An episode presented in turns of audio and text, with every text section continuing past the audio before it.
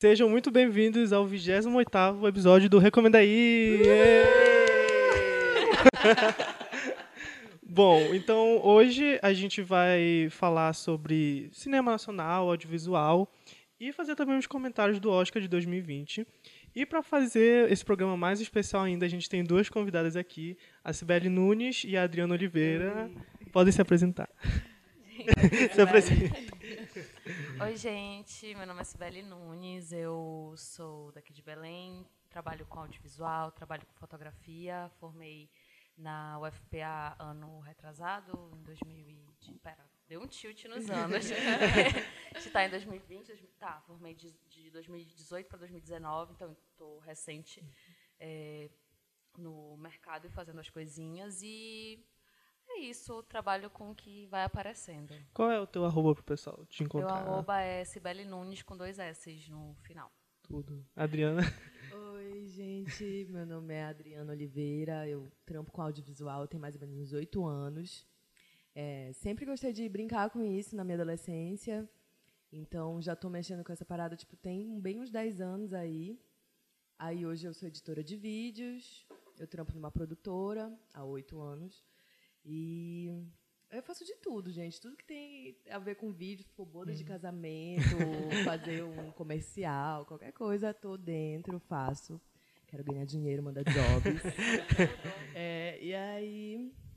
É isso. Qual arroba que tu pode? É, o meu é Adri Oliver, com dois R's, três R's no final. Três R's. É isso. É, é porque eu perdi o meu user. Estou aqui de novo, estava no passado, acho que estou virando, tô virando fixo já, hein? Eu sou o Hugo Sampaio, sou fotógrafo, sou ator, estou estudando publicidade. O meu arroba é sampaio.hugo e sampaio.ph. Hugo Sampaio PH. E eu sou o Lucas Ribeiro, arroba Lucas de Serra Underline. Vocês podem me seguir por lá. E o, não esqueça de seguir a gente no Instagram, que é arroba recomenda underline aí. E aí agora, bora começar o nosso programa. Bom, então, como a gente falou, a gente vai falar hoje sobre é, esse tema do, do o cenário audiovisual, tanto no Brasil como todo, como também é, aqui no Pará, né? Porque eu acho que muita gente tem curiosidade de, de saber como é que funciona o mercado e tudo mais. Mas primeiro a gente vai falar sobre o cinema nacional, é, principalmente porque a gente sabe que ultimamente, é, desde o governo desse novo presidente, tem acontecido muitos cortes drásticos com o audiovisual é, no, no, Brasil, não só audiovisual, mas a cultura no geral, né? Então, é, por isso a gente sabe que a arte no Brasil é, sempre foi feita com muita é, resistência, né? Tipo, muito na, na garra para funcionar, porque o governo não, não dá essa assistência, não dá essa importância que a, que a arte tem na, na vida da, das pessoas. Então, peraí só. Então, agora focando exatamente no audiovisual, é, a gente viu ano passado que o governo ele é, te, é, fez vários cortes, principalmente falando da Ancine, né, que é a Agência Nacional de Cinema, que é o principal órgão que dá assistência às produções audiovisuais no, no, no, no país. E né, mudou a direção totalmente e tem tido vários cortes nos editais e, enfim. Então, é, isso é uma coisa que a gente vai debater agora um pouco, né, porque é um assunto que é bem delicado, é, é algo grave que está acontecendo com, com a arte no, no, no, Brasil. E, principalmente, então, por isso eu chamei essas duas convidadas, porque elas trabalham diretamente com audiovisual. Né? Então, bora debater um pouco qual é a opinião de vocês sobre eh, essa situação que está acontecendo no Brasil, o que, que vocês já viram, como isso afeta no trabalho do dia a dia de vocês? Eu trabalho numa empresa que é muito versátil. A gente começou fazendo casamento, mas o nosso sonho desde o início foi quando eu cheguei lá e falaram para mim, isso é o nosso sonho, era fazer cinema. E aí a gente começou fazendo publicidade, deixar um pouquinho casamento. O casamento antes era praticamente 100% do nosso dinheiro ganho, era assim. Uhum. E aos poucos a gente foi conseguindo finalmente chegar no cinema. Assim, a lei dos, dos 30%, permitiu que a galera do Norte tivesse algum espaço nessa uhum. produção audiovisual do Brasil. Porque o que, que rola? É, como é que nós, em um edital, iríamos competir com pessoas do resto do Brasil, do Sudeste, do Sul, que já estão nisso há muito tempo, são grandes dinossauros do audiovisual. Como é que a gente competiria com esses realizadores? Que têm muito mais experiência, que tem o polo lá de todas as coisas lá na sua cidade. Porque aqui em Belém a gente sabe, quando a gente quer fazer um curso, para onde a gente vai? A gente vai para São Paulo, a gente uhum. vai para o Rio, a gente vai para o Nordeste, para qual, qualquer lugar que não é aqui. E aí, como é que nós iríamos competir com essas pessoas?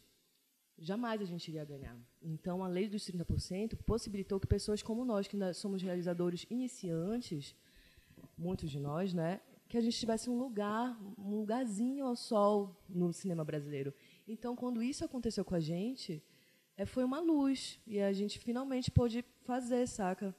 E aí ver tudo isso acontecendo agora, todos esses, é, toda essa grana paralisada para muitos projetos, porque é o seguinte, o que a galera precisa entender? Que isso não é um patrocínio. Uhum. Isso daí é um investimento à cultura. A indústria do cinema é uma indústria é, de, que gera 300 mil empregos, saca, no Brasil. E aí não é pouca coisa, não. É uma indústria que rende mais do que a indústria têxtil, do que a indústria farmacêutica, uhum. sabe? É 0,5, eu acho que por cento do PIB. Não sei, não sei te dizer exatamente. Eu acho melhor eu olhar para ver exatamente porque eu acho que é impactante. E aí é, as pessoas lidam com isso como se fosse um patrocínio e não é. Enquanto não é isso, mano. Isso daqui é uma indústria.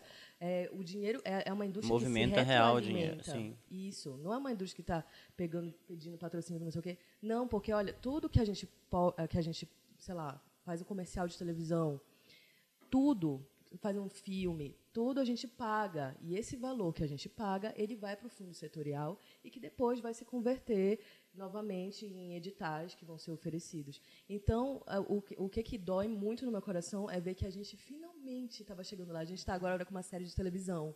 A gente também está com o primeiro longa lá, lá da empresa, que na verdade é do Fernando Sektovic, e a gente, cara, eu fiz o meu primeiro documentário por causa da lei do, do incentivo dos 30%, e hoje ver isso morrendo, gente, é assim... Dá um desânimo, né? É, é. eu só sei fazer isso da minha vida, entendeu? E eu não, eu não tô, eu não tô pedindo é, apoio financeiro para qualquer outra, não é um dinheiro que nós temos direito, Sim. saca? É isso. Triste, Triste. galera. E, você, e, e, e Sibélia, qual é a tua visão sobre, sobre esse cenário todo? E tua experiência também. Pois é, é, eu não trabalho diretamente com cinema, eu trabalho mais com audiovisual.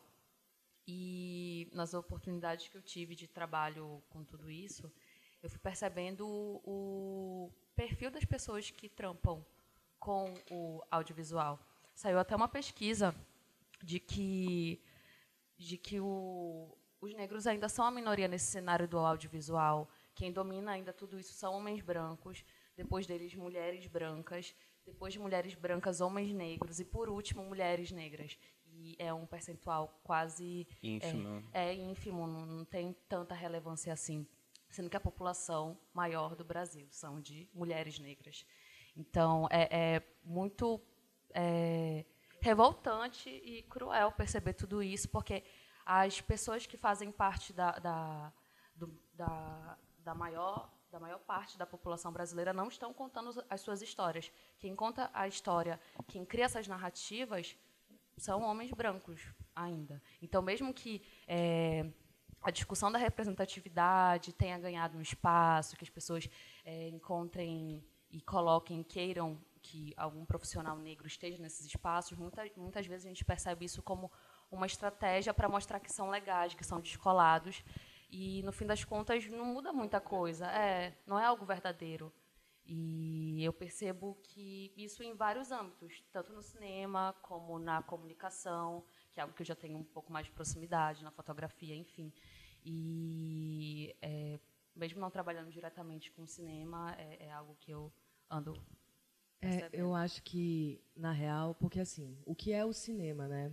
A gente mora no norte do Brasil a gente faz o cinema possível. Então acaba que o clipe que a gente faz, acaba que alguma coisa é, que não necessariamente seria cinema, enxergue, é o nosso cinema possível, porque a gente tenta, é, a gente tenta fazer e a gente às vezes nem tem é, o conhecimento suficiente para fazer o, o, cinema propriamente dito. Né? Não é a estrutura do cinema que a gente vê quando a gente participa de alguma produção, é, mesmo que minimamente de fora, saca? Uhum. Então Depende, assim, eu fico me perguntando, eu sou cineasta ou não? Acho que talvez eu me considere cineasta porque eu tenho um documentário. Toda a minha carreira foi feita por vídeos que não são considerados propriamente dito cinema, sabe? E é, outra coisa que eu gostaria de falar sobre isso é que vocês têm ideia que filmes, por exemplo, do Vingadores chegam um orçamento, um filme de quase um bilhão de reais? Um bilhão de. Não, é de reais? É de, de, não, é de reais. Dólares. É, por, não, porque do, do, é, já, já é o re... para real, ah, então é sim. é quase um bilhão de reais. E se a gente for ver o nosso orçamento anual, que agora foi cortado, 43% por aí, é de 450 milhões o orçamento anual para todos os filmes brasileiros. Então, vocês têm noção, tipo, é outra, outra realidade, saca? Então, todo o cinema brasileiro é de guerrilha. Sim. Aí, aí você vai pegar, se todo o cinema brasileiro é de guerrilha, o que, que a gente é, mano? Saca? Eu, eu não fiz nenhum longa, não fiz nenhum. Fiz alguns curtos, mas, tipo, não é. Né, eu acho valendo. que, até considerando o governo atual, foi uma medida pensada cirurgicamente, porque além de envolver realmente a questão econômica e monetária, envolve a questão psicológica da população brasileira toda de representatividade. Então, isso mexe de um jeito muito estratégico para o que está acontecendo, assim, para o que a gente vê está acontecendo, né? Completamente ideológico. Sim. Né? Eles miram num rolê de grana, mas na real é... Ah, tá. A, a, a informação que eu ia dar naquela hora que o cinema brasileiro ele representa 0,5% do PIB do uhum. Brasil, saca? Sim. Então é muita grana, não é isso daqui. Eu, eu, acho que é uma maneira muito burra de você querer acabar com o sim, alguma coisa como o Bolsonaro já falou. Tudo bem que depois ele voltou atrás e tal, mas mano, a pessoa não tinha noção da importância do cinema, saca? Tanto que essa questão que vocês falaram, tipo, de ser ideológica mesmo, é, por exemplo, o do filme do Marighella, que é, é dirigido do, pelo Wagner Moura, né? É, né?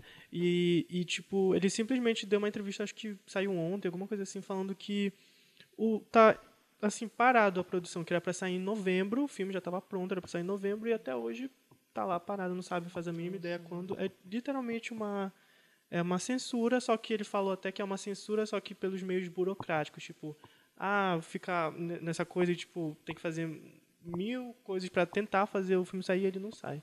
Então, é realmente é, desesperador. A gente está tá se tornando invisível aos poucos, né? Uhum. E era isso que era, finalmente o Pará estava sendo visto, finalmente é, os lugares estavam sendo é, mostrando a sua cara em relação à arte e tal. E eu, eu achava realmente que a gente estava num caminho muito foda uhum, que finalmente estava melhorando. E aí rolou isso. Então, é, eu acho que é um período meio que de luto, assim. Eu, durante muito tempo, não foi algo que eu gostava de pesquisar, que eu gostava de olhar, uhum. que eu gostava de ouvir. Eu apenas afastava e pensava assim, o que, que eu vou fazer? O que, que eu posso fazer? Eu vou ter uma loja, vou, saca? É duro, velho, é duro é. demais. E tanto que, é, pensando assim também, eu lembro do, do caso do, de Bacurau, né? Por exemplo, ele era muito cotado para, quem sabe, representar no, no Oscar, né, de, de filme estrangeiro. E de repente, de repente não, mas tipo com a Ancine, com esses novos direcionamentos que ela foi tomando, o filme foi literalmente boicotado politicamente, por, exatamente por tudo que aquilo que ele representava, sabe? Então, eles não, não levaram para frente para tentar representar e poderia ser um grande momento do Brasil lá fora, assim, nessas premiações. Então, realmente é... é... Eu me pergunto sobre o Bacurau porque eu percebi que talvez ele seja um filme que ele tem muito mais poder nas regiões hum, norte e nordeste, sim. da galera realmente que vive à margem em relação ao, ao país, de se identificar, ao foco né? do país.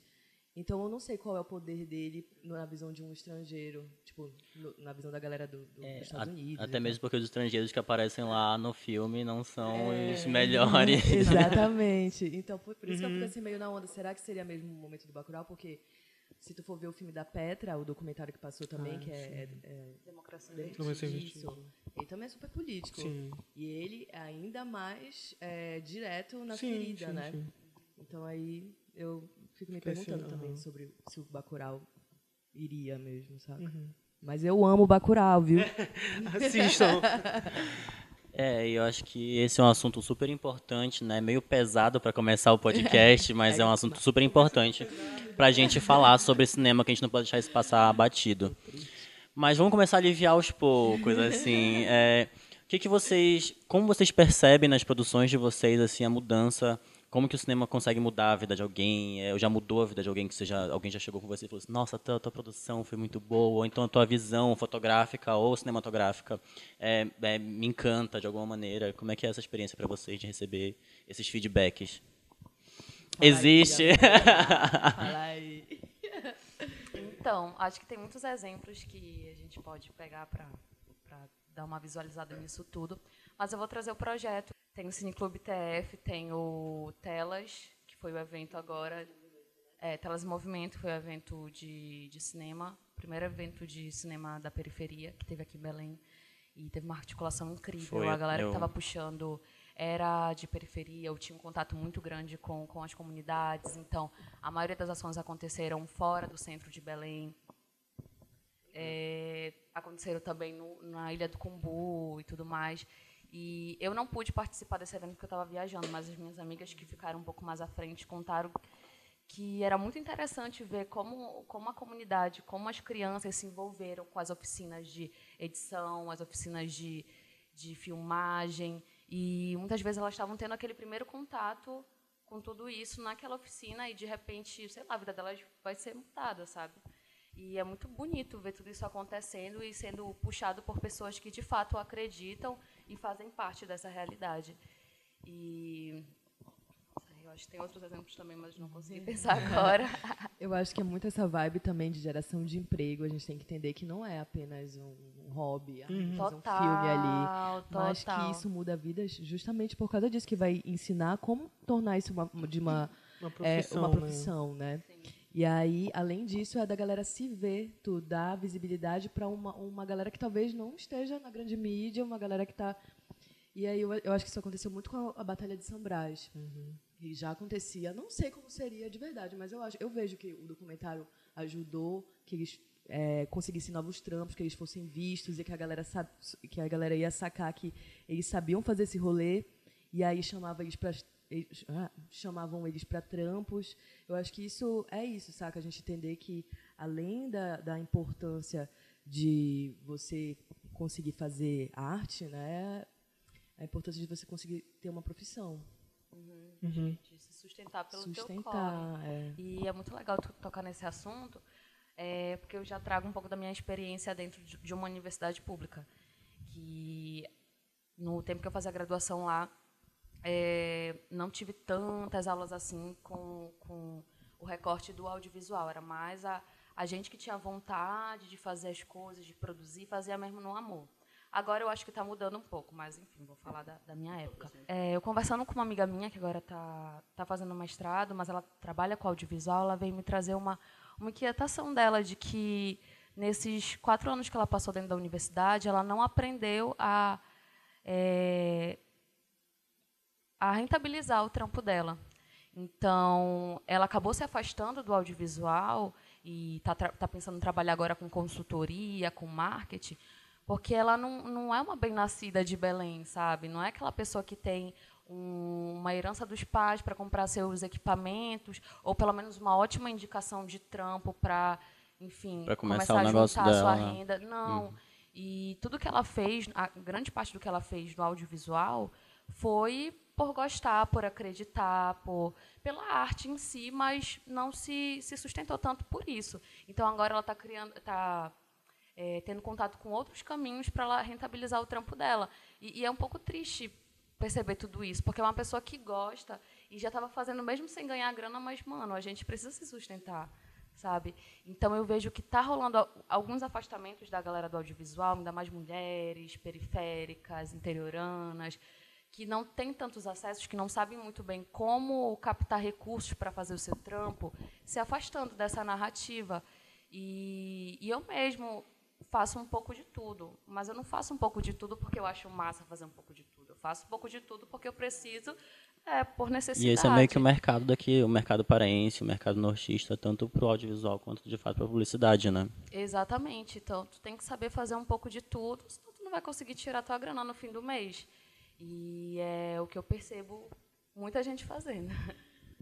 Pois é, é, tem gente que não tem como dedicar o seu. Porque assim, o audiovisual é essa profissão que tu investe tempo e nem sempre o dinheiro volta. Exatamente. Então tem gente que não tem esse luxo de a, apostar numa profissão que não vai dar dinheiro imediato. Uhum. Né? Aí o que me vem a, a pergunta, tipo, quantas pessoas estão limpando o chão, querendo fazer audiovisual, mas não podem porque elas precisam daquele dinheiro no fim do mês, saca? Exatamente. Então, eu, eu, nossa, vivo uma vida porque assim, o cinema como um todo é elitista pra caralho. Morando em Belém, ainda mais, porque quanto mais difícil, na minha opinião, é, é, é tipo assim, quanto mais é difícil para tu conseguir é, um conhecimento, por exemplo, se a gente vai fazer um curso, vai ter que ir para São Paulo, o curso de cinema já tem tem poucos anos aqui em Belém em comparação ao- aos outros locais. É ainda aí sim que a galera da elite tipo vai dominar tudo, Dominar velho, porque é, tu precisa viajar para fazer um curso, saca? Tu precisa ter o dinheiro da hospedagem para tu fazer um curso. Precisa de ter dinheiro, o dinheiro do curso. Do equipamento, né? do equipamento, do equipamento, das lentes. Então, se tu quer melhorar o teu trampo, não é só tu comprar uma semi-profissional e pronto. Não dá. É. É, total. E frete nunca é grátis pra caralho. É bacana. E esse assunto toca até no, no, no, no tema do Enem do ano passado, né? Democratização do cinema também. Bem bacana. Falando, vocês falando do, exatamente o que tu falaste, que tipo, aqui no norte vocês têm que fazer um pouquinho de tudo, né? Então vocês atuam em vários setores do audiovisual, mas qual seria, tipo, para vocês, pessoalmente, que vocês mais gostam de fazer, assim, do, dentro do audiovisual? Qual setor vocês gostam mais? Olha, essa parada de fazer tudo mesmo é real, porque é, às vezes não é nem porque a gente quer manter a coisa só com a gente, porque algumas pessoas já chegaram comigo e perguntaram: ah, mas tu fazes várias funções, porque tu não gosta de dividir? Não, porque eu, eu tenho vergonha na minha cara e eu não quero não pagar para as pessoas. Então, eu aceito às vezes que não me paguem, mas eu não quero envolver mais gente nisso. Mas assim, enfim, é, uma- a maior parte dos meus trabalhos foi sim de investimento, que eu não, que a gente não ganhou grana mesmo. E aí sim e tal, mas também faço várias coisas também porque eu gosto. Mas enfim, é um misto de várias coisas. É, eu, go eu já fiz de tudo mesmo. Aqui em Belém a gente acaba sendo produtora, a gente acaba sendo diretora, filmmaker, o caralho a quatro. Só que eu acho que. Eu acho não, tenho certeza. Eu sou uma editora de vídeos. Eu amo editar. É meu rolê. É, se eu filmo algo, eu quero editar. Tipo, todas as coisas que eu dirijo, eu edito e colorizo, né? São as duas coisas assim que eu mais gosto. E dirigir é difícil pra caralho e não estava acostumada. Mas é esse o rolê. O que, que, eu- que percebia para ter me tornado uma diretora que era é, todas as coisas que eu pegava de edição que outras pessoas dirigiam, eu ficava, mano, mas talvez poderia ser daquele jeito. Até que um dia eles falaram assim, beleza, então dirige aí. Não é tu que quer que seja desse outro jeito? Aí que rolou a minha direção do documentário da Batalha de São Brás, que foi por um edital, que era para um jovem com menos de 29 anos dirigir. E eu era uma das únicas que tinha menos de 29 anos. E aí a cota melhorava porque era mulher nortista. E aí o outro, a outra pessoa que era com menos de 29 anos era um homem, então, porra, tinha tudo para ser eu lá. Mas eu não queria, porque a minha convicção é, eu sou uma editora de vídeos, diretora jamais. e aí, como tinha que ser, era no- nosso primeiro passo em direção ao cinema, eu tinha que aceitar. E eu pensei assim, ah, não, vou escrever aqui, nem vai passar. E passou e eu tive que fazer, entendeu? É... Toma aqui, E aí, eu, eu acabei mudando de assunto, mas, tipo... Não. Mas sim, é, eu tô nessa busca ainda de, de saber o que eu realmente gosto de trampar. Eu comecei com edição num projeto de pesquisa, pesquisa não, um projeto de extensão da, da universidade, que eu tinha que lidar com. Lidar não, tinha que é, ouvir relatos de povos tradicionais de matriz africana, filmar e editar. Então, eu dava o suporte técnico para alguns terreiros da cidade, principalmente dois. Um é o Manso Nange- Nangetu, que fica atrás do, do bosque, e o, é, a Fundação Acionmi, que fica na Terra Firme. E passei dois anos trabalhando lá, não, não sabia editar mesmo, mas meu coordenador falou, olha, tu tem que saber editar, te vira, faz lá. E nessa fui aprendendo, botava uns vídeos no YouTube, tamo aí. perturbava, perturbava alguns professores da UFPA lá. Eu, "É, não, me ensina, pelo amor de Deus, não sei. Ficava um tempo a mais na aula para tirar algumas dúvidas. E eu fui editando. E nesse período também foi quando eu consegui eh, ter minha primeira câmera. Aí nessa eu já me meti um pouco na fotografia, no, nas filmagens. E na fotografia foi onde eu, eu, me encontrei um pouco mais. As pessoas começaram a gostar do meu trampo, eu fiquei satisfeita com o que eu estava fazendo. É, mas o que me sustentou mesmo nesse tempo foi a edição e, e filmagem. É, mas dos tempos para cá, eu fui tendo interesses também em outras coisas. No caso de fazer assistência, é, de trampar com produção, com figurino. O que, que é assistência? Seria tipo. Ah, essa... assistência de, sei lá, de direção ou de edição, é tipo de facilitar a vida de quem está fazendo o rolê, de quem está na prática. E então, como eu já passei por algumas funções, fica um pouco não fácil, mas fica um pouco usual para mim fazer isso, porque eu tenho o conhecimento mínimo é, de, desse, cada de é, cada de ponto, cada coisa do que, uhum. que a pessoa pode precisar para melhorar o trampo dela. E, mas, enfim, ainda não consegui tirar uma grana massa disso. É, então, o que me sustenta mesmo é fotografia, edição e filmagem. Bacana. Aproveitando Nada que... me sustenta. Aproveitando que a gente está falando, né? Vocês estão falando sobre as funções de vocês, eu vou, para quem está ouvindo, né? Talvez não conheça, falar um pouquinho do que, que vocês já fizeram, que eu dei uma pesquisada, né? É, a Cibele, né? Ela tem, tu, tu ajudaste no, no mini doc do da AMI que falava sobre a AMI, a direção né? de fotografia. Isso. Que porque tu tra, tu trabalhas num em algum coletivo?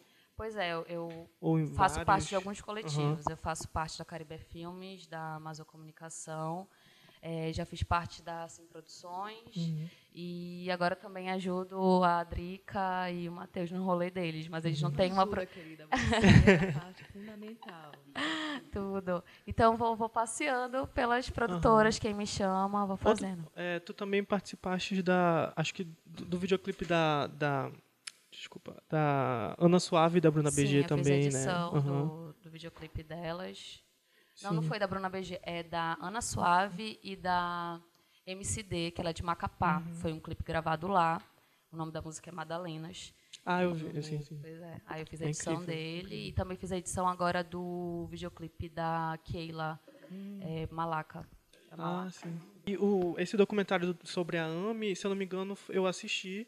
Inclusive, a minha irmã faz parte do, da, ah, da que AMI. Massa. Qual é o nome dela? A, a Mariana. Ah, e, e aí é, foi, foi, fez parte do, do canal Futura, né? Do, de um edital Sim, é um deles. edital do, do, canal Futura de, de jovens criadores. Quem dirigiu foi a Ariela, a Ariela hum, Lamotizuki. E ela enviou a proposta do, do Homem Tucuduba e, me, e ela me chamou para fazer a direção de fotografia. Mas esse não foi meu primeiro trabalho uhum. é, exibido no canal Futura. É, teve um edital, uns dois anos atrás, do Geração Futura, que ele seleciona 33 jovens do Brasil inteiro para ter uma imersão lá no Rio de Janeiro, na fundação do, do canal. Também a gente faz uma visita na Globo, enfim. Aí, nessa seleção, eu passei e fiquei umas duas semanas por lá. E além de, de, ter, de ter essa formação lá no Rio de Janeiro, a gente também tem a possibilidade de, de criar uma parceria com o canal, de, é, vez ou outra, fazer alguns interprogramas, que são vídeos que passam na, na, no intervalo da programação, porque, por se tratar de um canal educativo, não passa comercial, desses que a gente está acostumado. É, então, o primeiro trampo que eu fiz lá foi um interprograma, Teve um que foi só meu mesmo, sobre uma pesquisa de, que acontece lá em Salinas. É, também teve um que eu fiz lá no Rio sobre famílias é, migrantes, com uma angolana. É, também fiz a direção de fotografia de um documentário sobre o arteato, que também foi exibido lá, e já foi uma outra amiga nossa que dirigiu, que é a Madeleine, que ela também passou no, nas seleções do, dos anos anteriores. E também fiz a direção de fotografia do, do documentário do Minerva, que é um projeto, um aplicativo de mulheres para fazerem reparos na, nas casas. Aí o último que eu fiz para o Futura foi esse, do âmbito Cutuba que tu citaste agora. Tu falaste de direção de fotografia e eu sou fotógrafo, e aí eu estou me encontrando nesse rolê aí. Eu queria que tu falasse mais, porque tipo, eu sou realmente muito curioso de saber como é que funciona o diretor de fotografia no set, assim, qual que é a autonomia dele, qual que é, qual que são os, os direitos e os deveres dele dentro de um set, assim, sabe? Então, tu fotografas também, Fotografo. né? É basicamente isso, só que para o vídeo, de pensares na configuração da câmera, ficar sempre de olho é, nas cores, se está bacana o que foi definido. De repente, assim, o diretor ele tem uma autonomia maior para de decidir tudo isso. Então, o diretor de fotografia ele fica lá, lá mais dando assistência, ele joga lá, ele propõe, mas quem dá a cartada final é, é quem está dirigindo. Então, é, é, sempre essa troca da direção de fotografia com a direção também. É, é muito escuta de entender o que, do que a, aquela narrativa se trata, é, do que o diretor quer no, no, no resultado final do vídeo. Então, é, é, fazer um filtro do que o diretor quer, do que tu sabe que funciona naquele espaço, do equipamento que tu tens, das lentes que tu tem. Então, entregar o melhor possível com o que está posto. É, porque esse, esse rolê de direção de fotografia não é à toa que o nome é direção de fotografia, uhum. né? Às vezes a gente acha que é um operador de câmera, que tem também sua função. Às vezes é operador de câmera, às vezes é diretor de fotografia. E é essa parada de como um take vai conseguir contar uma história de acordo uhum. com a visão do diretor, né? Mas é isso, tem autonomia o suficiente para decidir coisas, para sugerir coisas e para pensar a cena, para pensar a maneira que vai ser filmada, para contar a história da melhor maneira. Né? Exatamente. Né? Tem que estar tá bem em sintonia com, com o diretor, né? É, pra... Todo mundo. E agora falando da Adriana, ela também é, recentemente ela lançou o Leviathan Lux, né? Foi a diretora, né? Foi incrível. Queria muito saber como é que aquela cena lá, final do com o gorila, como é que como é que aconteceu? É um computador. Segredo. O animal, o animal é treinado, gente. é, tu também dirigiste o Chega Logo com a com a Luê. E e também fala um pouquinho sobre é, esse, assim como a Sibeli falou, esse processo de criação, como é que funciona, é, especialmente desses dois, desses dois trabalhos. Tipo, como é que, por exemplo, tá trabalhando com um artista, então, tipo, ele que chega e fala a ideia dele, ou tu vai lá, é em conjunto, como é que... Pois é, um dia desse que eu fui descobrir que... Porque, assim, eu demorei a tentar a me chamar de cineasta, assim como eu demorei também a me chamar de artista. Só que, o que, que eu percebi? Eu sou, eu sou artista assim, porque é, esse vídeo ele é tão importante para mim quanto pro, pro cantor, para a banda que, que estiver me chamando. Porque eu quero que nesse vídeo tenha a minha visão, uhum. tenha a minha história, tenha aquilo que eu acredito. Então é tipo um produto meu e dele. Por isso que às vezes eu aceito fazer tipo coisa que não tem grana mesmo. Até porque né, um artista de Belém é fudido que canta, não tem dinheiro não. E aí é, então é o seguinte, eu gosto de fazer todos os roteiros dos clipes, porque é o seguinte, o clipe para mim é o meu cinema possível. Hum. Então por isso que eu coloco muita, é, é, por isso que eu gosto de fazer é, muitas coisas assim, porque eu gosto de dirigir, eu gosto de pensar na história, eu gosto de editar. Hum. Então eu chamo a galera assim, é, a Cibele a gente já tentou trabalhar juntas, é, assim, em clipe, né? A gente já trabalhou juntas em, no Cirrasgam, por exemplo, uhum. que foi maravilhoso. Mas é, mas aí a gente está nessa tentativa de conseguir fazer o próximo que vai dar certo. Vai dar certo. Eu tenho Exclusivo. É, em nome de Jesus. Aí, é, aí essa parada, tipo, eu quero, eu quero fazer o roteiro, aí eu, com quem eu conto? Tenho uma amiga que é maravilhosa, Adriana, a Adriana Faria. É de Faria, mas eu falo Faria. Aí é, ela é roteirista, nossa, ela passou agora no Festival de Brasília, ela é muito do caralho, assim. E aí eu pergunto para ela, e aí, faz sentido esse roteiro? Porque ela é estudiosa do roteiro, uhum. ela é roteirista de fato. Aí eu aqui crio umas ideias, aí às vezes fica uma coisa assim, que é isso? Aí ela vai lá, puxa minha orelha, mas ela é uma pessoa de confiança, assim. Então, eu tenho essas pessoas que me ajudam, no geral, que sempre me ajudam, mas é, essa é a minha função. Faz, faço o roteiro, chego com um artista, pergunto para ele, qual é o papo, o que, é que tu quer fazer aqui, mais ou menos? Ah, eu quero nessa vibe. Eu vou, monto uma história nessa vibe, falo assim, o que, é que tu acha? Não, não é bem isso. Ah, é isso. Como é que a gente vai conseguir contar? Onde? E aí é por essa vibe. Então, uhum. geralmente quando o artista chega, ele confia. Mas o artista que, que mais tem a ver com o meu trampo, que é assim, é a Samilis, né, velho? Uhum. Porque tudo que eu penso, às vezes a Samilis nem nem é, entendeu direito, assim, mas ela fala, não, bota fé, pode ir, tal, não sei o quê, confia em ti. E aí a gente tem muita, muita, muita essa afinidade. Para mim, ela é artista daqui de Belém que eu mais consegui afinidade mesmo, sabe? Tudo que eu gosto, ela gosta. Ela gosta muito de sangue, eu também. Uhum. A parada do gorila, ela sempre gostou da história da monga. E aí, quando veio o Circo Cronos para cá, há dois anos atrás, isso foi em 2018, 2019, é, foi em 2017, no final uhum. do ano. eu tinha acabado de gravar Deusa da Lua, da Samlis também. Uhum. E aí veio um macacão, um gorila, e passava na televisão assim, gorila de 12 metros, não sei o quê, fazendo é, ao filme lá do King Kong. Ela falou, amiga, vamos lá e tal.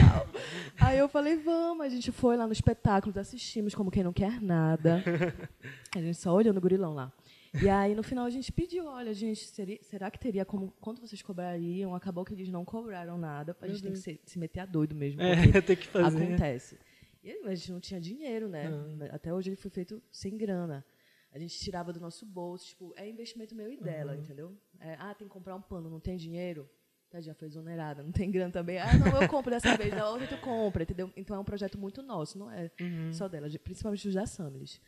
E aí, foi assim, a gente filmou há dois anos atrás, em 2017, na verdade, quase três anos, não, dois anos. E no dia de folga do circo, só tinha 30 minutos, o macaco ele, é- ele funciona à base de gasolina, então, queira ou não, eles gastaram também. E aí a gente chamou um cara para fazer o drone, foi tudo na amizade. Aí eu fiz a câmera normal mesmo, é, aí ele fez o drone lá, para pegar uns takes de cima. Aí os takes de baixo são meus, os de cima são dele. Incrível. E para vocês duas, eu queria saber é, qual desses dessas produções que vocês acharam mais des- desafiador, assim, que mas que no final, assim, foi deu certo e tudo mais. Qual desses dessas produções que vocês já fizeram que que vocês acham assim que foi mais, sei lá, trabalhosa ou teve algum desafio muito grande, mas que no final recompensou? Hum, veio agora na minha mente o primeiro videoclipe que eu tive que editar. É, foi do Moraes MC, o nome da música é Paixão e Pecado. É, eu fiz essa edição num projeto que eu tinha com umas colegas da universidade, que se chamava Norte Nativa. É, a gente tinha a pretensão de ser um canal no YouTube para reunir o trampo da galera do rap daqui de Belém. Conseguimos fazer dois vídeos e só, cada um tomou seu rumo e o projeto deu uma morrida. Mas o primeiro videoclipe que eu fiz foi esse do, do Moraes, eu fiquei na direção de fotografia e na edição. E como antes eu só tinha editado vídeos para minha bolsa de extensão é, do projeto que eu comentei com vocês, com lideranças tradicionais de matriz africana, é- era um outro rolê, porque era uma vibe muito mais documental que eu fazia antes. E não tinha tantos critérios estéticos como esse do, do videoclipe. E eu quis deixar o vídeo muito dinâmico, então uma coisa que agora eu faria, sei lá, em uma semana, eu gastei três meses para fazer, saca? Então, é, esse trampo foi com certeza mais desafiador e eu curto o resultado. Acho que pro, pro período que eu tava, pro que eu tinha lá disponível, eu consegui entregar uma parada bacana. E, é, enfim, todo mundo que estava junto, né? Não vou resumir a mim o trampo, mas foi esse que É isso que tu falou, que é- é, a gente respeita o momento que a gente estava, né? Não significa que Exatamente. toda vez que Sim. tu vai olhar teu trampo, tu vai amar, mas saber quem era aquela pessoa que estava fazendo aquilo. Isso é muito, muito especial, na real, né? Com todas as... é, com todo o teu pensamento naquele momento, com todas as tuas dificuldades e, e isso. é descoberta também de entender uma nova ferramenta no Poxa, é muito bonito. total. O meu, vou te falar, cada vez que. Não, não, é, não é verdade isso, tá? É, não, que eu falava que cada vez é mais difícil, mas não é, porque tem clipes que são super fáceis. Por exemplo, teve uma série de clipes que eu resolvi fazer que era com handcam, com aquela camerinha de tiozão. E aí, eu- o meu pai tem uma dessa do trampo dele e tal, e aí eu pedi emprestado. Me empresta, por favor, ele usa para filmar imóveis. E aí, ele me emprestou, e aí eu resolvi fazer essa série de, de clipezinho que são super simples, que era para aquelas bandas que não tinha quase nada de grana, nada de grana. E aí a gente fazia numa manhã, assim, era muito gostoso. Por exemplo, o, o do Kikito de Retina e o do Joana Marte, que é na estrada e tal. A gente, a gente quis fazer vibes passeio, esse é o nome que a gente usou. Que a gente queria ter um momento legal juntos e fazer o clipe. Então, eu, eu gosto muito, são muito levinhos.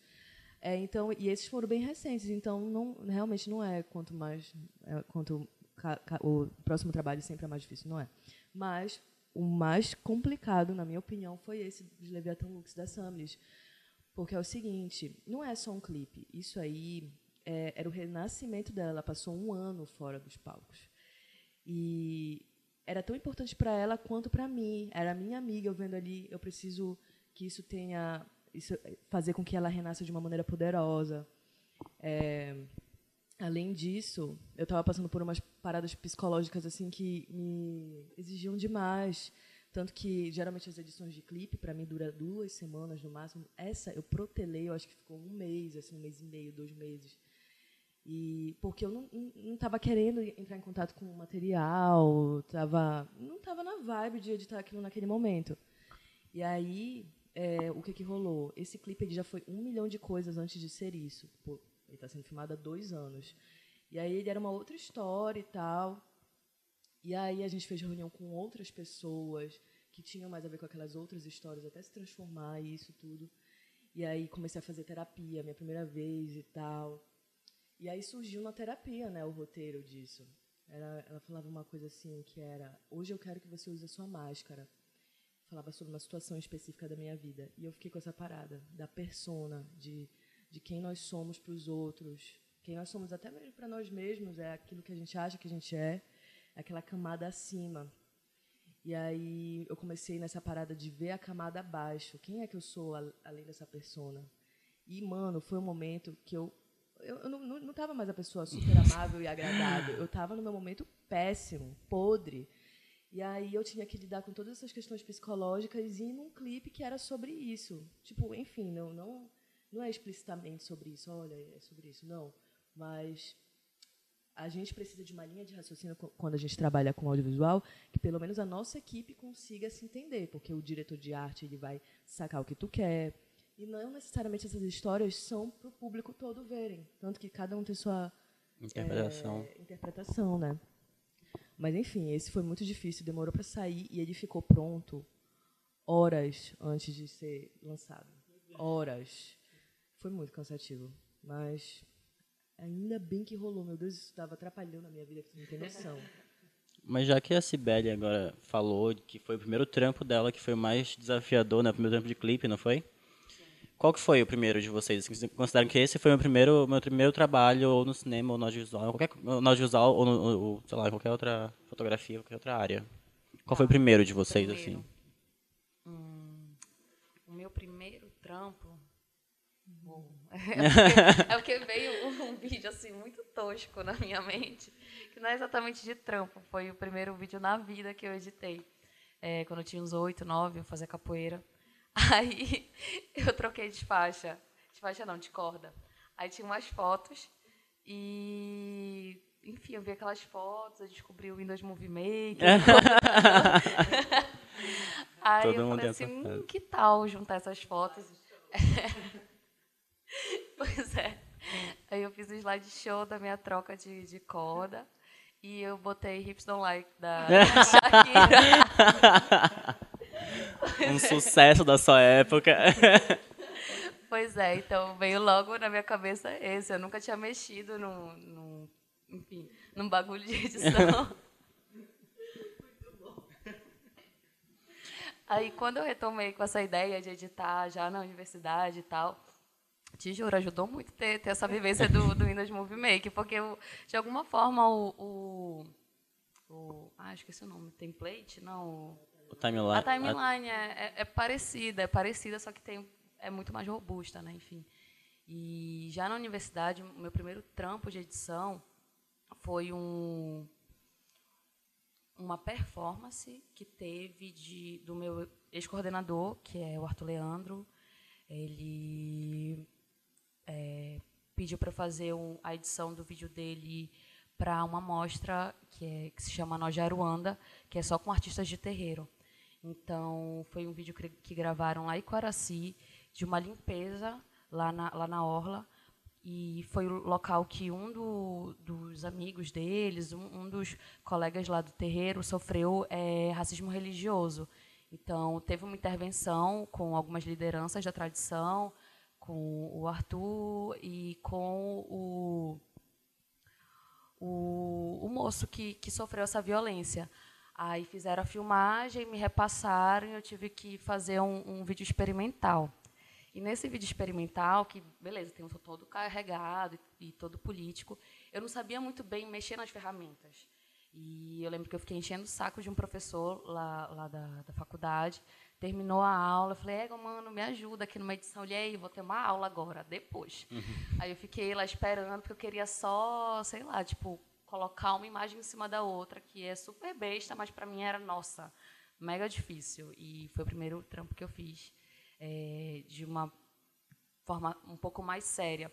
E para vocês verem como eu não tinha tanta habilidade mesmo no, no, no, no, programa de edição, que na hora dos créditos eu errei meu nome. Eu coloquei, coloquei Sibeli Muniz. Aí eu chamei alguns amigos para. Pra... Eu nem tinha me tocado disso, sabe? Eu cheguei, chamei alguns amigos para irem na, no, no lançamento da mostra, é, da exposição, que foi lá no, no, no Centur. Aí teve uma hora que uma amiga minha volta rindo pra caramba. Eu falei, que foi, mano? Ela, tu errou teu nome no vídeo. Enfim, aí foi esse o trampo. Depois e da Shakira. E o teu, Adriano? Depois da Shakira. da Shakira. O meu primeiro vídeo da minha vida foi na, igre... na... Eu era da igreja, da Assembleia de Deus, crente e tal. E aí eu eu vi um vídeo de uma galera do Rio de Janeiro, assim, no início da internet e tal. vi um vídeo da galera de lá do Rio de Janeiro, que eles tinham uma comunidade evangélica, não sei o que, que eles faziam, e eles eram tipo da minha idade. E aí eu pensei, cara, eu tenho uma câmera também. Eu acho que eu consigo fazer um vídeo assim. Aí eu fui chamei meus amigos, olha, tu vai fazer esse papel aqui. Aí era tudo que não podia no reino de Deus. Aí, tipo assim, tu não podia beber, aí a pessoa aparecia bebendo lá, assim, com, é, com olho, sabe, com olheira. Super adolescente, com olheirona, assim. Aí não podia beijar pessoas do mesmo sexo, aí eu colocava duas meninas lá que eram mesmo. Elas eram lésbicas de verdade, aí eu, elas se beijavam. Aí depois todo mundo que é, fazia parte desses vídeos, ninguém mais está na igreja hoje. Então eu fiz uma coisa muito legal, né? Olha aí. E aí, é, essa parada mesmo, foi, é, aí foi, esse foi meu primeiro vídeo, aí depois a igreja começou a gostar, e passava nos congressos, não sei o que, nananã. E aí mas o meu primeiro vídeo mesmo vale. E, ah, tá. E esses vídeos foi que abriram portas para depois eu começar a trabalhar com isso. Uhum. Porque aí essa galera da igreja me chamou para fazer um casamento deles, eu já não era mais da igreja. E aí, nesse casamento, eu encontrei a empresa onde eu trabalho hoje. E aí. É, mas o meu primeiro vídeo, tipo. É, pior que eu nem sei tanto vídeo, mas. Aí um vídeo depois que veio um pouquinho melhor, que foi na época da faculdade, que eu participei do Oscar, de dois uhum. Oscars. E aí que, o, que, os vídeos começaram a ganhar prêmios. Eu lembro desse. Era bem, bem bobinho, mas pô, pô, a, a gente tem que começar, né? E aí a gente viajou com filme, foi muito legal. E aí assim começou, mas era tudo vídeo muito uhum. tosco. E tenho amigos que têm esse vídeo até hoje. e de vez em quando, quando eu tinha Orkut, é, aparecia assim uma marcação, Adriana Oliveira. Aí eu ia ver lá, mano, era o vídeo. Aí quando eu tive Facebook, sei lá, dois anos atrás, a pessoa ia lá e me marcava, aí eu denunciava. Eu, ei, para! Tira! Nem te conheço. Ei, gente, é muito tosco. Não procura. Deleta tá dando gatilho. Gatilho, é. gatilho. E já que a gente falou um pouco sobre essa questão de, dos primeiros trabalhos de vocês, qual hoje é a, a referência de pessoas, trabalhos, artistas que vocês têm, assim, que vocês se inspiram para fazer? Quais são os maiores, assim? Puxa caneta e papel agora, que é hora de anotar, viu? é, assim, a gente assiste muito filme, obviamente, todo mundo, enfim, é isso, a galera assiste filme. Só que a minha referência apesar de eu gostar de muitos cineastas, não é esse cinema, porque esse, uhum. esse aí é o cinema impossível para mim. Esse é o cinema que a galera quer explodir um carro, eles têm 20 carros para explodir. Uhum. E é uma coisa que é tudo é possível para eles. Então, as minhas inspirações mesmo é a galera que faz o cinema possível. Uhum. É baixo orçamento. Essa é a minha inspiração. E aí não tem uma pessoa em específico, mas é eu pego uma coisa aqui, uma outra ali. Se for para pegar uma inspiração dessas, tipo, do cinema, cinemão mesmo, eu gosto muito de como o, o Michel Gondry, tipo, de Brilho Eterno de Momentos Sem hum. Lembranças e de Espuma dos Dias e tal, como ele gosta de fazer efeitos práticos Sim, no filme dele. Verdade. E ele gosta muito de usar esse universo lúdico. E, é, gente, todos os clipes meus, basicamente, são desse universo do imaginário uhum. e tal. Eu amo essa parte. Então, uhum. eu gosto como ele aplica isso. Mas, enfim, é um detalhe aqui, um detalhe ali. Eu gosto da sarca é, de como é sarcástico os personagens do Wes Anderson. Uhum. Eu gosto é, aqui de filmes do, brasileiros, de como o como é, é som ao redor, como o Aquários, eles conseguem Ah, contar um incrível, cotidiano assim, incrível. super lento, que é o tipo de filme que eu gosto, super lento, com detalhes que tu acha que não vão é, valer para o resultado final e às vezes nem, não necessariamente é, ter uma ligação direta, Nossa, mas é como tu perfeito. consegue nossa, absorver aquele ambiente, absorver aquela história, e viver com aquelas pessoas, é, do Kleber Mendonça Filho, né? E aí, é, enfim, são vários detalhezinhos, assim, espalhados por aí. É, sobre as minhas referências, vai um pouco nessa linha do que a Adriana estava falando, de que produções muito impossíveis não, não me tocam tanto assim. Eu não, não costumo usar de referência porque, enfim, ainda não estou nesse patamar. E para quê? Só ficar passando raiva de que tu não consegue explodir um carro ou, ou algo do tipo. E, assim, eu, eu costumo tirar muita referência de imagens do Instagram, de imagens de sites de arte. Eu vejo alguma imagem, ponho para salvar. É, mas em relação ao cinema, eu gosto muito do, do filme da, da, da Yasmin Tainá, o Cabela, que é uma experimentação de corpos negros. É muito bonito, é bem visual, se vocês puderem assistir. É, eu também gosto muito do filme Viagem Porque Preciso, Volto Porque Te Amo, que a narrativa toda é construída com imagens, com vídeos simples, é, de uma pesquisa que foi feita pela galera que estava, enfim, pensando o filme. E é um, uma ideia super possível e é um filme bem bonito.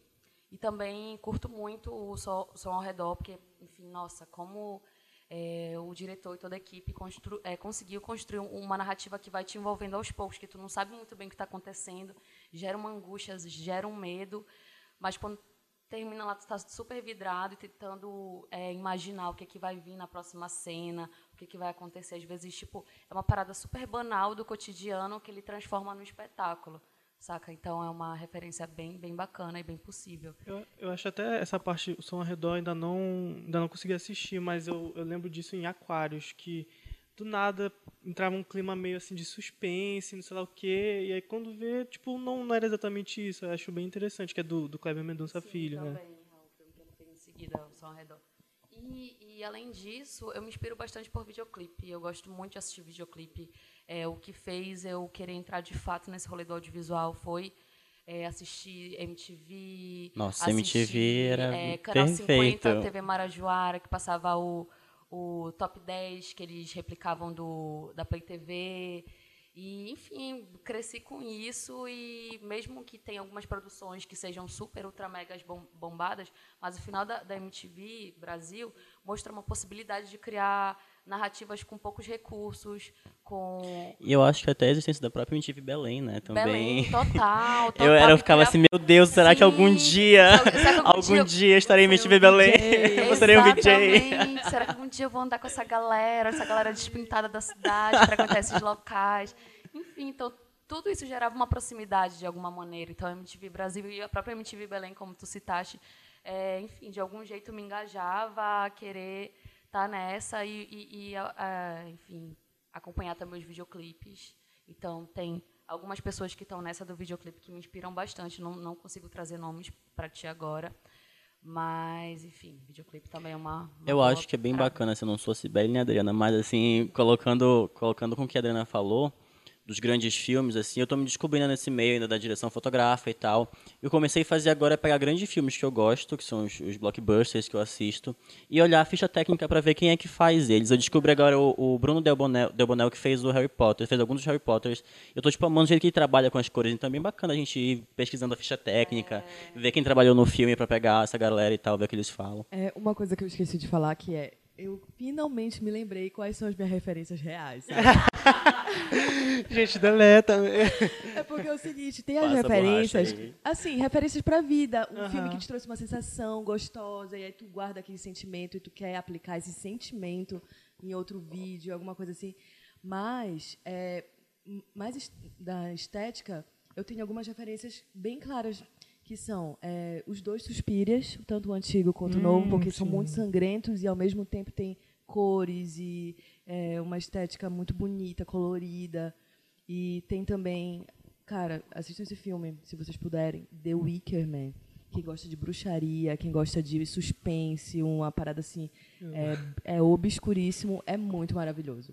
É antigo e tal. É, ele foi um filme inspiração para ter feito aquele filme que lançou ano passado, que era uma galera que ia para o campo.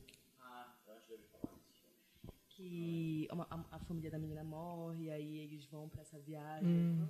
Ah, sabe? é. Se, se, aquele lá. Midsommar. Midsommar. Isso, isso Midsommar. Isso, isso. Ele foi a inspiração para fazer o uhum. Midsommar. É muito nessa vibe, mas é antigo, então tem todo aquele, é, aquele peso da, uhum. da película, de uma de uma de um efeitos práticos que, hum, são, que é muito lindo. Sim. Enfim, é, ah tá, Twin Peaks também ah, tem sim, uma, sim. uma estética que eu gosto muito. Então, se for. É, é, geralmente, quando, por exemplo, chega logo é, da Luê, é, tem no banheiro umas listras uhum. grossas que a gente mandou plotar. Ai, falar nisso, por favor. É, já ia te falar, como é que foi que fez isso? Como é que foi a locação desse lugar, pelo amor de Deus? Esse é o banheiro da As Ana cores Unger. perfeitas. É o banheiro da Ana Unger. Ele não é desse jeito, só que a gente fez um estudo do espaço e quem faz isso é um diretor de arte, junto com todo mundo, obviamente, mas aí foi a Beatriz Morbach.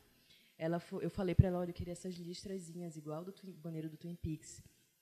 E aí ela foi lá, mediu tudinho e mandou uma empresa plotar exatamente como a gente queria. E lá na hora eles foram e aplicaram. Trabalhosíssimo, mas ao mesmo tempo valeu a pena aquele banheiro. E como ia se passar a grande, maior, a grande maioria. Grande do maioria, a grande parte do clipe. A grande parte do clipe ia passar lá, então ele precisava ser especial, né? E aí o resto foi toalhas na, na paleta, eu gosto de escolher paleta sempre. Eu tenho um Isso aplicativo... que eu ia te perguntar, gente, perfeita a paleta. Eu, passo, eu vejo várias vezes é, o clipe só pra ficar tipo, é. caramba, perfeita. É, e uma dica também. É, vai chegar o momento da dica, posso dar depois. Acho que muita gente quer trabalhar com isso, podem ter dúvidas de como funciona o mercado paraense e, e todo o rolê, né? Vocês podem compartilhar essa experiência com a gente, quais os principais conselhos vocês deram para as pessoas, para as meninas, né, que tem, que, estão estudando o programa, que querem fazer o rolê de vocês também, que querem, tipo, ir seguir nesse caminho. Porque, assim, eu, eu tava recentemente na, na palestra do Telas, que teve lá na faculdade, e eu fiz a mesma pergunta, e assim, eu tô fazendo para todo mundo a mesma pergunta que, que, que produz aqui em Belém, que é como ator, é, a gente vê muito forte a cena do ator em Belém no espetáculo, no teatro, mas a questão do audiovisual não vejo tanto, assim, é muito selecionado e tal. Como é que é esse caminho, para quem quiser, por exemplo, seguir atuação e vocês trabalham como dire com direção, como é que é esse caminho para chegar lá, para de repente fazer um casting, é, alguma coisa assim?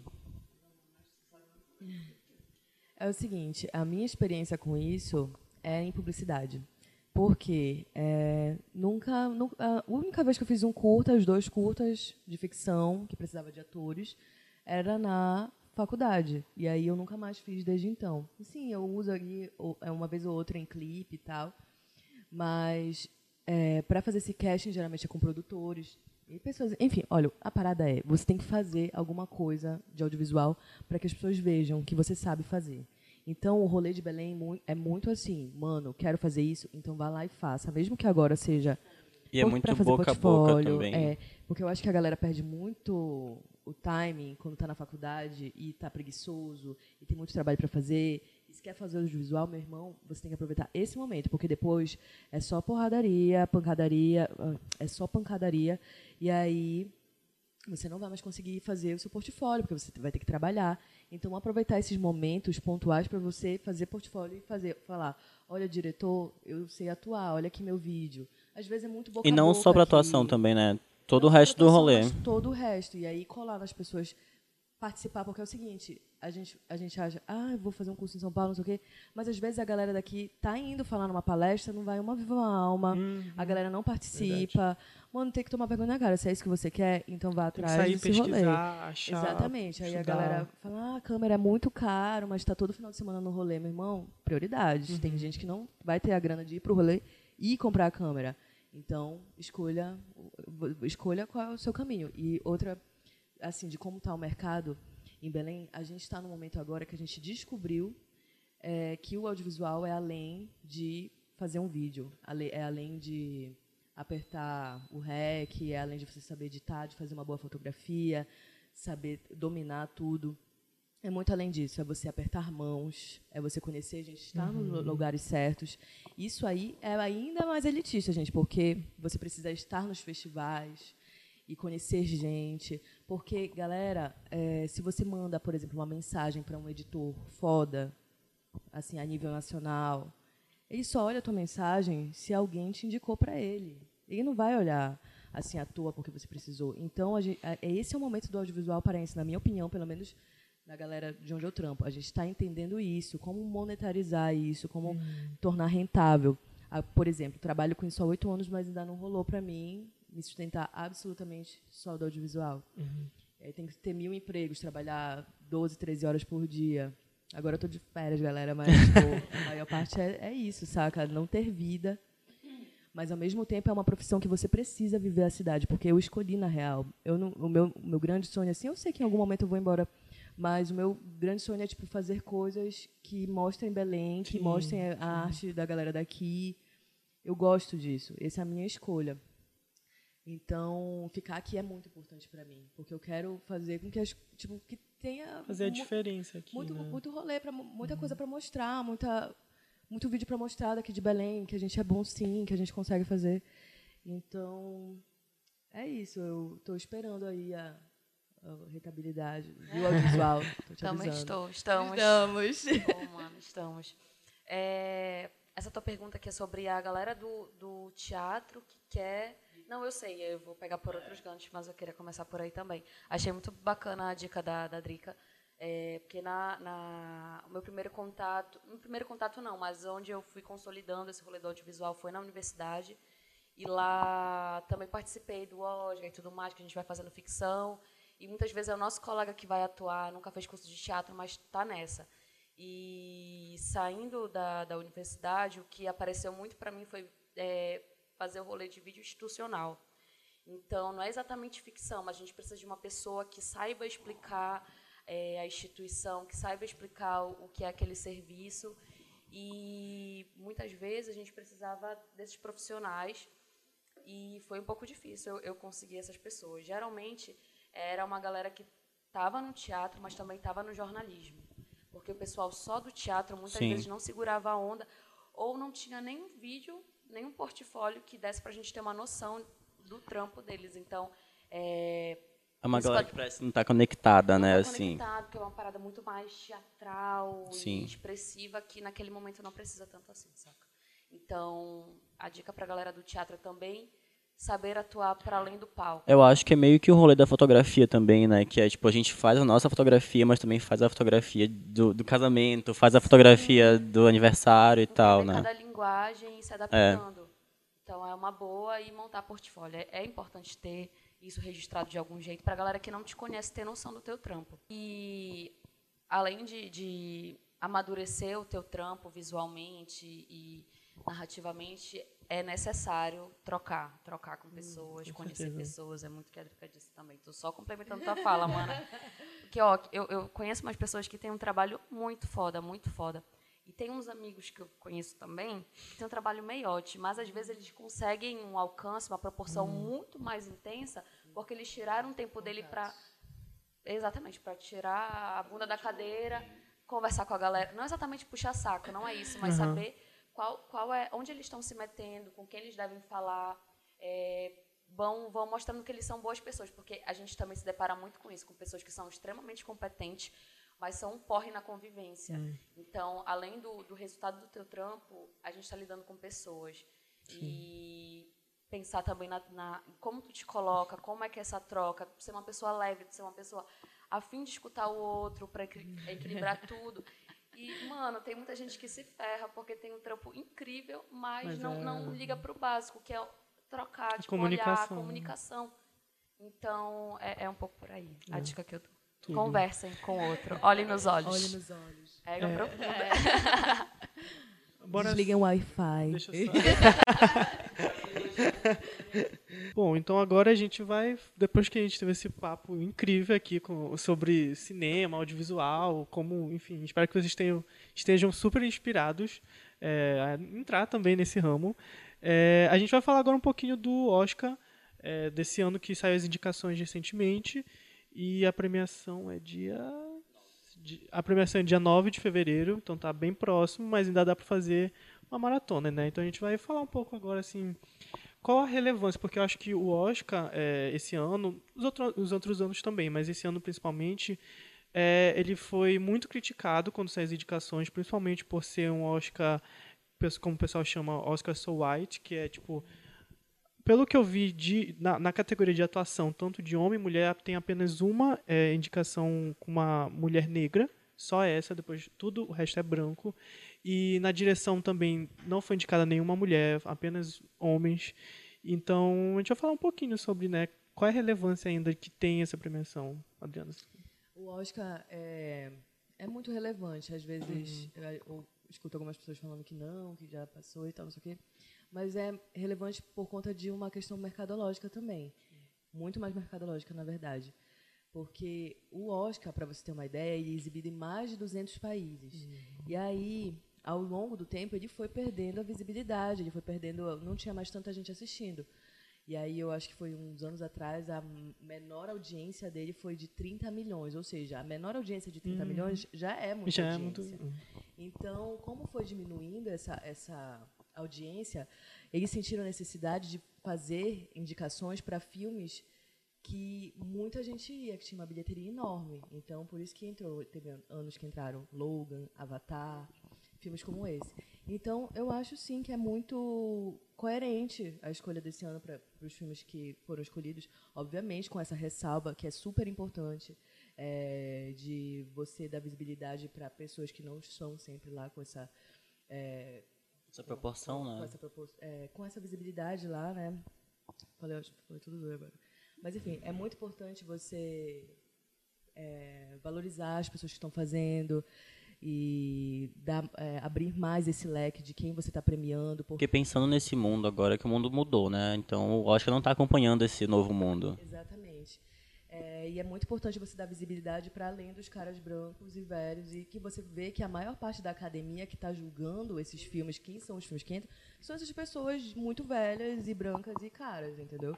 Então, é, eu acho que o Oscar precisa, nesse momento, apesar de eu achar super coerente essa escolha deles, porque eles têm um intuito mercadológico de, de chamar mais pessoas, de fazer com que os filmes sejam mais rentáveis, e é muito importante isso, porque da feita que você, que você é pelo menos indicado, seu filme cresce em pelo menos 30 milhões de dólares. Então, é sim, a partir de que você tem um filme indicado ao Oscar, toda a indústria ganha. Porque aí você foi indicado ao Oscar, ano que vem várias pessoas já vão lhe chamar, ajuda eh, todos os profissionais envolvidos e tal. Então, além disso, que já é muito importante, já é uma premissa muito importante, eu acho que ele poderia sim dar mais visibilidade para outros tipos de filme feito por outras visões, porque enfim é, por exemplo, é, qual é o papo? A gente faz, a gente vê um filme hollywoodiano e é um filme sobre herói, mas quem está produzindo aqui em Belém, a gente quer um dinheiro para fazer um filme sobre alguma coisa que realmente importe, talvez, a gente não tem essa grana. É, então é isso, eu acho que é, tem, tem histórias não contadas, tem olhares não vistos ainda, e que é muito importante que a gente dê, a- é, é, que a, academia né, do Oscar dê visibilidade para esses outros olhares. Eu acho que só tem a enriquecer, só tem a trazer coisas boas, e, e é- porque eu não aguento mais ver esses mesmos filmes, saca? Da, quando teve, por exemplo, o ano da Greta Gerwig, que foi Lady Bird. Gostei muito, porra, é o tipo de filme que eu gosto, saca? Pois é, eu ainda não vi esse que vai Ah, rolar agora. Também não, que é Little Woman. É Little Woman, no É. inglês, é Mulheres Incríveis, né? Então, Adoráveis Mulheres, Adoráveis isso. Mulheres. Inventando aqui o nome.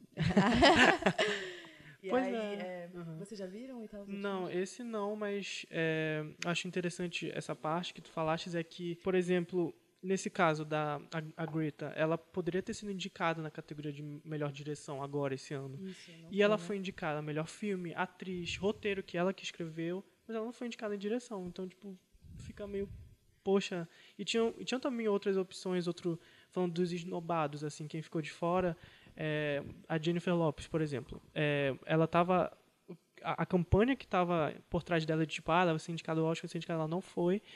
E ela seria também uma representatividade interessante de ser uma latina lá como atriz coadjuvante indicada. Também não foi indicada. A diretora do filme da Jennifer Lopes, que é As Golpistas, também poderia ter sido indicada. Então muita gente ficou de fora, infelizmente. Tipo, a gente vinha numa onda no Oscar que estava meio que mudando, tanto que ah, teve um ano que é, Corra foi indicado, que é um filme assim de terror que nunca entrava no É, Oscar. esse gênero não, en- não entra, né? Pantera Negra ano passado, né? Esse ano tem, por exemplo, o, o Coringa, ele é o filme mais indicado, eu acho. Tem mais indicações. E É, é, pode crer. Ano passado foi muito. esses outros anos eles tinham muito mais visibilidade, né, para outras pessoas e É. tal. Mas eu acho legal isso que tu falaste de olhares não vistos e de histórias não contadas, porque muita gente fala que Hollywood tá afundando porque os filmes são iguais sempre, são o mesmo, mesmo formatinho e tal, mas eu acho que é isso, é porque não tem histórias, tem histórias a serem contadas ainda que eles não estão dando abertura. E fica aí, Hollywood, exemplo, uma por dica, exemplo, entendeu? Se você estiver me o ouvindo. filme mais barato do Oscar foi Parasita. E pra mim foi o mais legal. o E ele fez um original. discurso super político sobre isso. Foi. Foi. Que foi, eu acho que 11 milhões, parece. Né? E aí, porra, mano. É, isso já, já é uma. Essa indicação do Parasita já é muito importante. Tem seis indicações, é um filme sul-coreano que não é inglês, é tipo, os americanos odeiam legenda, e tipo, ele está sendo lá indicado na categoria principal. Então, tem esse lado interessante desse ano, mas poderia ter sido melhor, sabe? Os outros anos acho que teve mais representatividade nesse É sentido. verdade. que enquanto a Drica estava falando, eu dei uma pesquisada por alto eh, sobre a diversidade durante eh, a premiação do Oscar ao longo desses anos. E eu, che- eu vi aqui que apenas seis mulheres negras ganharam o Oscar de melhor atriz eh, coadjuvante. E o que eu percebi aqui que ou essas mulheres estavam, enfim, já nessa postura de coadjuvante, ajudando o, o personagem principal a alcançar o que ele quer, ou elas eram mulheres que estavam vivendo de uma forma muito subjugada, muito mesmo. E a gente vê agora, eh, esse ano, eh, a Lupita não foi indicada pela atu- atuação incrível que ela fez em Nós. E é uma parada que vai pro suspense, pro terror, e ela não é essa mulher fodida, pobre, escrava e tudo mais. Então, qual é a narrativa de negritude que o Oscar quer mostrar, saca? Então, Tanto é que o outro que papel que ela fez, que ela ganhou o Oscar, foi quando ela fez de, sobre a do- escravidão. É, os 12 anos de escravidão. Ela como uma escrava, lá sofrendo pra caramba. E agora que ela vem numa outra roupagem, se mostrando de um jeito que a, o cinema é, hegemônico não está acostumado a ver mulheres, ela não é indicada. E ela fez dois papéis simultaneamente, Ela- exatamente, sabe? eram duas Ela- personalidades lá que tu sabia muito bem descrever quem era uma, quem era a outra. Uma atuação impecável que não não deram Ela oportunidade. literalmente fez dois papéis e eles não Foi um conseguiram. boicote, um, um boicote, então é isso. É, sendo que Gwyneth Paltrow já ganhou, Ai, né, meu o, o Oscar. Você tem que entender isso, saca? E aí, por É. muito menos, as mulheres brancas estão sendo aclamadas. Exatamente. E aí, ela fez uma atuação foda, não foi sequer indicada, né? Podre. E acho que o, sei lá, acho que o último comentário para fazer importantíssimo é que o Brasil está no Oscar agora, esse ano, com Democracia em Vertigem, foi indicada como melhor documentário, está sendo indicada como melhor documentário. Então acho que também é, é uma coisa super política, assim, esse filme logo que fala bastante sobre o estado político atual do Brasil está lá sendo reconhecido pelo menos nas indicações, espero que ganhe. É, foi o único que eu vi, assim, espero. então. É, porque vai dar muito mais visibilidade pra isso que a gente tá vivendo. Uhum. Mano, tá no Oscar, tá no olhar da direita, da esquerda, de todos Uhum. os lados. Então é muito necessário. Tá, um comentário que eu vou fazer rapidinho para complementar o que foi dito é da primeira mulher negra que foi premiada no Oscar. Ela fez o E o Vento Levou e ela foi impedida de ir para a premiação, estar junto dos colegas dela. Então, sabe, é Foi chocante. Eu vou ler a matéria aqui porque eu acho que é importante. É, McDaniel, a cruel história de uma atriz que ganhou o Oscar e desafiou a sociedade. 80 anos após a estreia de O Vento Levou, recordamos o relato é, mais chocante e triste em torno do clássico, o da intérprete afro-americana lésbica e corajosa. É, ela protagonizou um dos filmes mais famosos da história do cinema, E o Vento Levou, mas foi proibida de comparecer à estreia. Transformou-se na primeira atriz negra a ganhar um Oscar, mas não pôde se sentar na mesma mesa dos seus colegas de elenco. Foi relegada a papéis de empregada pelos brancos e rejeitada pelos negros, que não entendiam sua adesão ao estereótipo do qual Hollywood não havia reduzido sua raça. Morreu sem um tostão e o Oscar foi levado pelo pelo vento levou, mas ela sempre foi fiel a si própria. E sua melhor frase não foi escrita por nenhum roteirista, mas por ela mesma. É, abre aspas. Prefiro interpretar uma criada por 700 dólares a ser uma por 7. Chamava-se é, Hate McDaniel. E suas luzes e sombras estarão para sempre unidas à história do cinema. É uma matéria do El País. E agora então a gente vai pro bloco 2, que é para dar uma descontraída, que vai ser, que é o nosso joguinho, nosso quadro, que é o Ai Gabi. Então todo mundo conhece o programa de, de frente com a Gabi, né? Que ela sempre faz aqueles. Uma das minhas maiores referências. que faz aquele joguinho, aquele bate-bola. Então a gente escondeu as perguntas de vocês e a gente vai agora perguntar e vocês têm que responder rápido, primeira coisa que vier na cabeça, sem pensar muito. Olha, Ai, eu assisti uma famosa agora. Cronômetro, cronômetro valendo já, hein? Um, dois, três e, e valendo já o cronômetro. E a primeira pergunta é um medo. O medo é cair de moto sala. Aí sou eu agora. Vai, Adriano, um medo. Ai, medo. Morrer, sei lá. o gurilão. Uma diretora. Adriana Oliveira. Ai, meu Deus. Ah, tá. Eu tô, eu tô perdida no jogo. Ai, sei lá, Greta. Greta. É um filme. Cabela. Bacurau. Bacurau? Tá. É uma música. Aí essa eu sempre me enrolo. Nunca sei responder de primeira. Sim, pera, uma música. Ou Carla, LS Jack. Gente,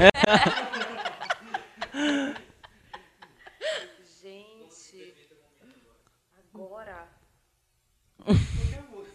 ah, ah, eu vou falar uma tão sem graça, que era que eu tava ouvindo antes de vir pra cá, que é uma do Velvet Underground, é Femme Fatale.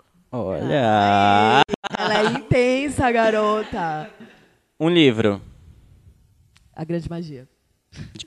Sabe de quem é? Sabe de quem é? É da de Comer, Reazar e Amar. Ah, tá.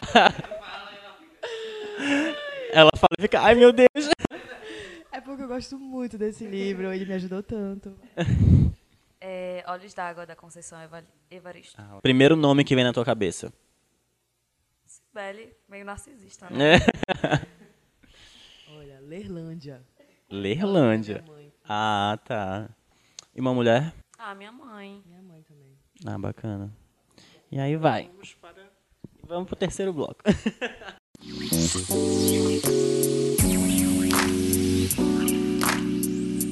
agora vamos pro último bloco, que é o bloco de recomendação da semana. Agora a gente vai recomendar, dar uma dica de filme, série, enfim, qualquer coisa é, que a gente consumiu e quer que indicar para vocês. E puxa a caneta de novo. Eu vou indicar. É algo mais funcional, na real. É para quem gosta de audiovisual e quer escolher suas paletas é, na hora de fazer seu vídeo. Tem um site que chama Coolors. C-O-O-L-O-R-S. Que lá você pode montar suas paletas e conseguir visualizar de uma maneira melhor é, como elas funcionam uma do lado da outra. É isso aí, galera. A minha indicação, eu não consultei com o meu diretor se podia, mas eu vou vender meu peixe.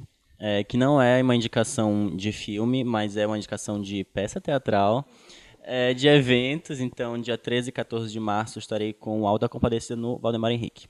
E também, mas eu tenho uma indicação de filme, agora que eu vi aqui. Eu não assisti esse filme ainda, ainda, mas eu acho que pode ser interessante por ser uma produção local e já ter passado em alguns outros estados. É do diretor, eu- acho que ele é o diretor, tenho quase certeza, chamado é, Tarcísio Gabriel. Conheci ele como Gabriel Tanta Coisa. E o nome do filme é Men Meninix. É M-E-N-I-N-X. Ainda é não sei tudo- sobre o que se trata.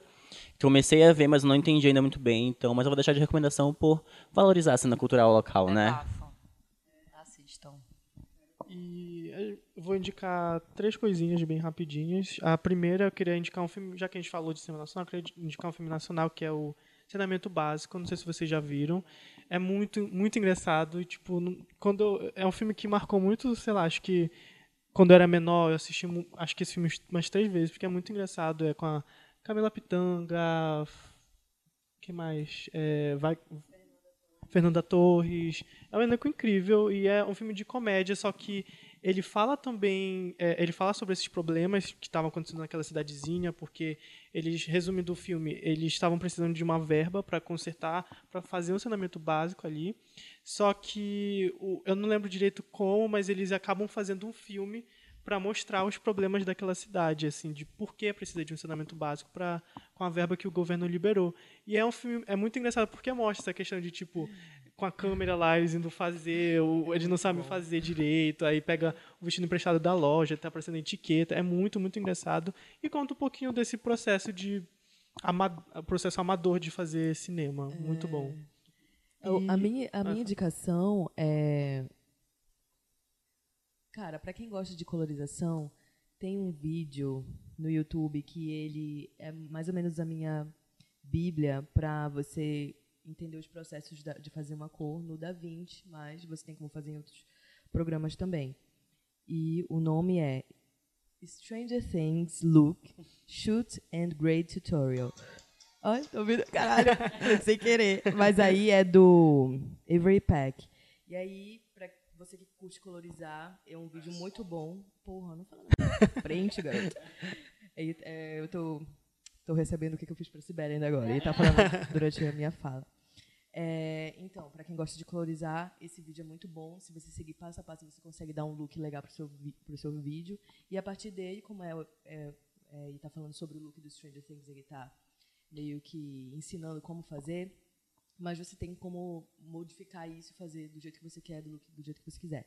E outro é o nosso primeiro programa, a nossa primeira série de TV é, de lá da Maraú, que é o lugar onde eu trabalho, Clarté Maraú, que vai estrear dia 24, agora de janeiro, 9 horas, no canal Futura.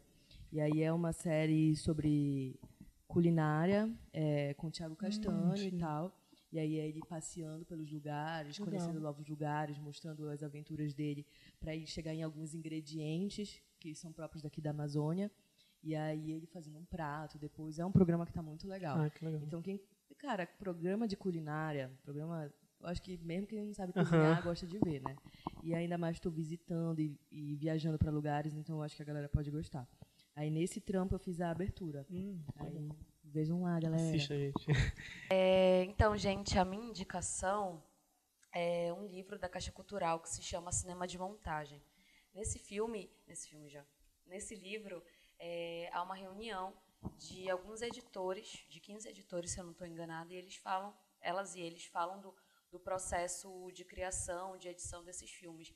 E o que eu achei muito interessante desse material é que geralmente a gente está acostumado a ter contato com a galera, com o, o, o que o, o, o diretor, a diretora está pensando, o roteirista e tudo mais. geralmente não rola essa atenção para quem está fazendo a montagem dos filmes. E foi daí que eu fiquei muito instigada a ler esse livro, curti bastante e entender também o processo de edição de filmes que eu curto muito. Eu indiquei mais cedo o Viagem Porque Preciso, uhum. Volto Porque Te Amo, e lá a editora desse filme fala como é que ah, foi o, o, processo dela, então leiam. E no final do livro também rola uma indicação de, de filmes que tem uma montagem interessante. Então, para quem curte cinema, audiovisual, é uma boa e está disponível no site do, da Caixa Cultural. Eu vou falar o nome do, do site para vocês e uhum. quem tiver interesse dá uma pesquisada. O nome é cinemademontagem.com.br. Quem tiver interesse vai lá. Tudo. E a minha, a minha última indicação para a gente fechar o programa é o filme Benzinho. Não sei se vocês chegaram a ver. Ele é de 2018, com a Karine Telles, com a Adriana Esteves, e um pessoal bem bacana. E ele, para mim, eu consideraria tipo um pequeno Miss Sunshine brasileiro. É, é, bem nessa vibe, mostra a maternidade, ela tem três filhos, um vai morar em outro país, então tipo é, é bastante sobre a maternidade, sobre ela, e é super divertido para assistir assim com família e tudo mais. Ele estava passando uma época no Libero, mas com certeza acho que tem no Google Play essas coisas na internet. Então queria recomendar esse. É isso o programa de hoje. Antes de terminar, eu quero falar uma coisa que eu acho que pode ser importante também é, fazendo apanhado de tudo que a gente falou aqui, de todas as falas de vocês, e com o que eu estou passando agora também, que eu acho que é considerando toda a, a, dificuldade de fazer cinema, de fazer audiovisual, de fazer fotografia, de fazer qualquer tipo de arte no Brasil, é, Além disso, eu acho que a gente não tem que esperar algum milagre acontecer ou alguma coisa acontecer, a gente tem que fazer. Fazendo certo ou errado, a gente faz e começa de alguma maneira, por algum lugar, e a gente vai aprendendo com o tempo até a gente conseguir fazer. Eu acho que se fosse para deixar uma mensagem de inspiração no fim do podcast, seria esse. Alguém quer falar alguma coisa, quer deixar alguma, alguma mensagem para os nossos telespects que estão de casa ouvindo? É, uma coisa que eu acho muito legal de dizer é, às vezes a gente fica nessa liga de que alguém vai dar uma oportunidade pra gente e alguma hora vai chegar esse momento e vão vir para cá para Belém do Pará encontrar um serzinho especial que é você, mas infelizmente isso não acontece para todo mundo. Acontece para algumas pessoas de verdade, mas a maioria não. Então, para não perder tempo nessa nessa fantasia e para ir logo juntando as suas armas para você chegar com tudo nas coisas que você quer, sabe? Já trilhar o caminho, porque é difícil, é complicado e não dá para perder tempo. Mas ao mesmo uhum. tempo, se você perder tempo e começar a sua vida com outra coisa e do nada você querer, querer mudar a sua profissão, tipo, rola também, uhum. saca? Então é, parece uma fala controversa, mas é a base da humanidade. É a Pensamentos controversos. Falou. Quer falar mais uma coisa? Ah, gente, a mensagem que eu deixo é sejam verdadeiros com consigo e com o próximo. É, antes de tudo, de qualquer trampo que vocês se metam, de qualquer coisa, pensem na saúde de vocês. Uhum. Ai, lindo. E então é isso, com, essa, com essas mensagens lindas, a gente vai terminar o programa de hoje. Muito obrigado por ter aceitado esse convite, foi muito bom. Obrigada pelo convite, gente. É isso, para o pessoal não se esquecer. É, falem o, o, arroba de vocês de novo, para a galera aí seguir. É. Mandei jobs. Sim, meu arroba é Cibele Nunes. Eu vou soletrar meu arroba porque é um Cibele diferenciado. É. S-I-B-E-L-Y. Nunes. E no final do Nunes são dois S. Então esse é meu arroba, sigam. A gente vai deixar na descrição para todo é. mundo. O meu arroba é apontando, eu tô indo. ah, o meu arroba é arroba Oliver. E no final tem mais dois R's. Ou seja, no final tem três R's. Mas é porque uma vez eu resolvi tirar o Dri Oliver, aí outra pessoa pegou, aí roubaram o meu user, saca? Aí eu tive que colocar Processa. três R's. Eu vou processar. Fala aí. O meu é sampaio.hugo, que é o pessoal, e tem o profissional fotográfico, que é o Hugo Sampaio PH. E o meu é arroba lucasgcr underline. Vocês podem me seguir no Instagram, no Twitter, enfim.